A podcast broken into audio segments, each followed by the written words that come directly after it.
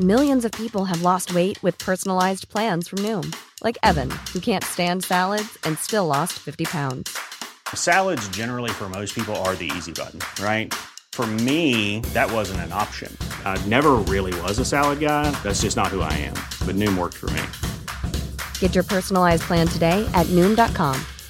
Real Noom user compensated to provide their story.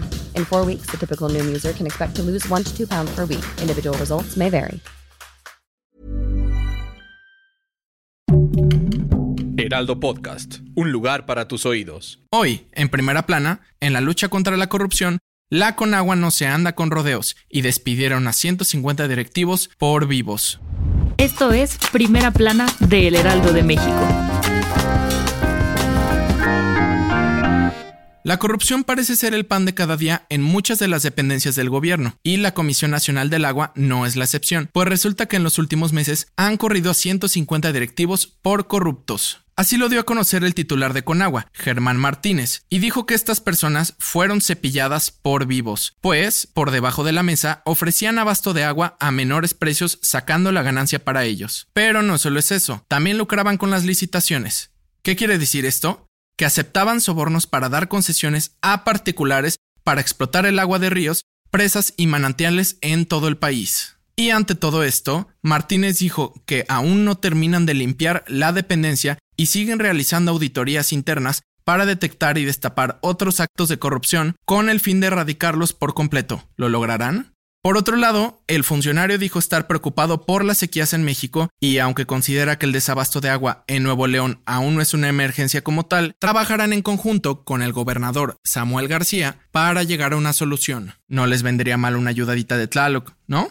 Con información de Misael Zavala. Las mejores noticias en solo 5 minutos. Siga Primera Plana a través de Spotify.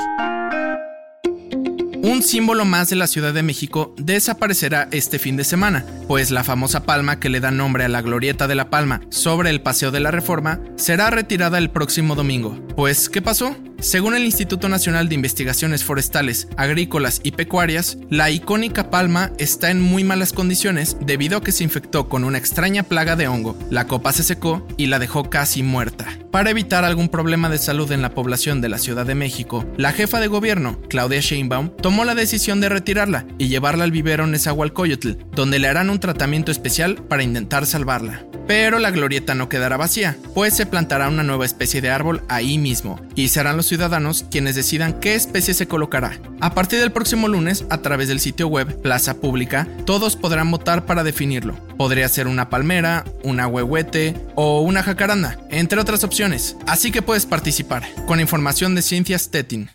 En otras noticias, famosos y ambientalistas de los grupos Selva Me del Tren y la Selva Salva aceptaron la invitación de AMLO para aclarar dudas sobre el impacto ambiental del tren Maya, siempre y cuando sea en el sitio de la construcción. El presidente contestó y dijo que solo los atendería personalmente en el Palacio Nacional. En noticias internacionales, el secretario general de la ONU envió cartas a los presidentes de Rusia y Ucrania, Vladimir Putin y Volodymyr Zelensky, para solicitar una reunión trilateral para poderle poner fin a la guerra. ¿Aceptarán la propuesta? Y en los deportes, este jueves se abrieron las inscripciones para el Maratón y Medio Maratón 2022 de la Ciudad de México. Ambos eventos se llevarán a cabo los próximos 28 de agosto y 31 de julio respectivamente, y se esperan a más de 30.000 corredores. ¿Te animas a participar? El dato que cambiará tu día.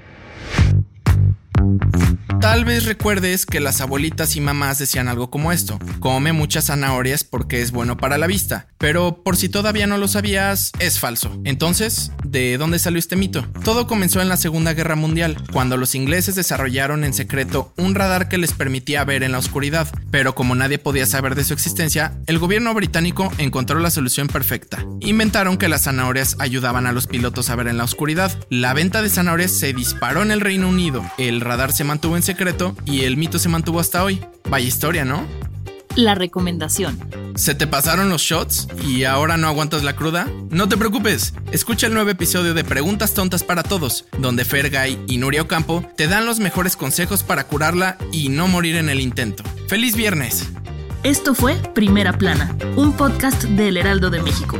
Encuentra nuestra primera plana en el periódico impreso, página web y ahora en podcast. Síguenos en Instagram y TikTok como El Heraldo Podcast y en Facebook, Twitter y YouTube como El Heraldo de México. Hasta mañana.